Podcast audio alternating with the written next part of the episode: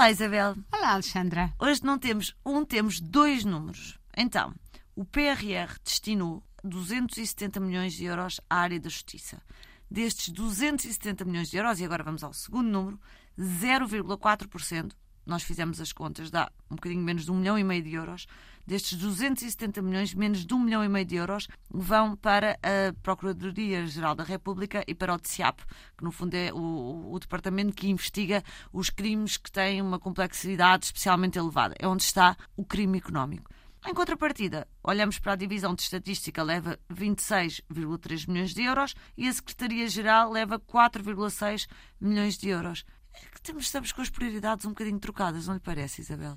Alexandra, eu com tantos números e de certeza tão cheios de espinhas, fico eh, um bocadinho perplexa, mas o que eu sei e o que me preocupa é que de facto o dinheiro deve ser investido em tornar a justiça mais célere e em tornar a justiça mais eficaz, em tornar possível a investigação destes crimes da melhor maneira possível, inclusive para depois não chegarem a tribunal ou a julgamento e caírem por terra porque foram mal investigados ou porque não foram suficientemente investigados. Ou porque prescreveram, entretanto. Ou porque prescreveram. Eu não faço ideia, não sei dizer se o dinheiro aplicado aqui ou ali é melhor. O que eu sei é que a confiança dos portugueses na justiça, como já falámos aqui noutros, noutros programas, é baixa. Eu posso que achei corajoso, Isabel, fazerem uma coisa destas, porque normalmente os governos, este governo, os governos em geral, mas este uh, até uh, é bastante sensível àquilo que é a opinião pública. Nos dias que correm, o crime económico é a grande nódoa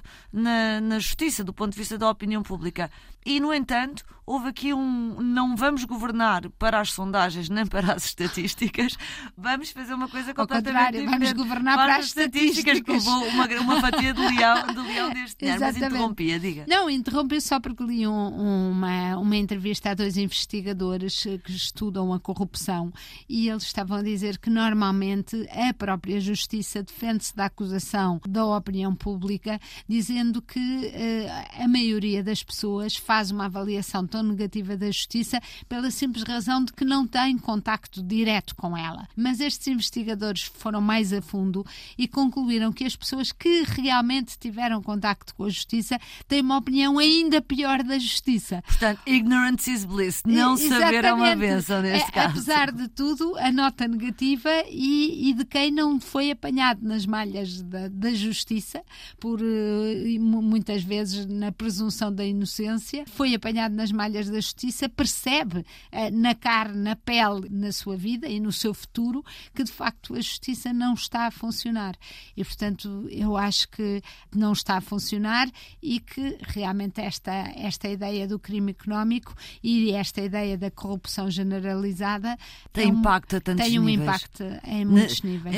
A, a, nível da qualidade da democracia, da forma como nós nos sentimos seguros no país, da forma como atraímos uh, investimento para, para Portugal Portugal. Aliás, esses números foram ditos pelo Alban Pinto, é o diretor do, do TCIAP, uh, num, perante os magistrados da autoridade tributária. Ele dizia que, no salvo nos últimos três anos, à conta das investigações deles, tinham sido no, identificados 3 mil milhões de euros uh, no âmbito de processos que indiciavam branqueamento de, de capitais. E isto é sem meios se fosse com meios. A história era ainda melhor e havia aqui uma margem de progressão muito, muito superior. Portanto, é com alguma perplexidade que vemos a fatia de leão deste, de, do orçamento da justiça a ir para manter a máquina do Estado e, e menos, eventualmente, para, para os bar, braços armados que podiam ter algum, algum impacto na forma como nós percepcionamos a justiça.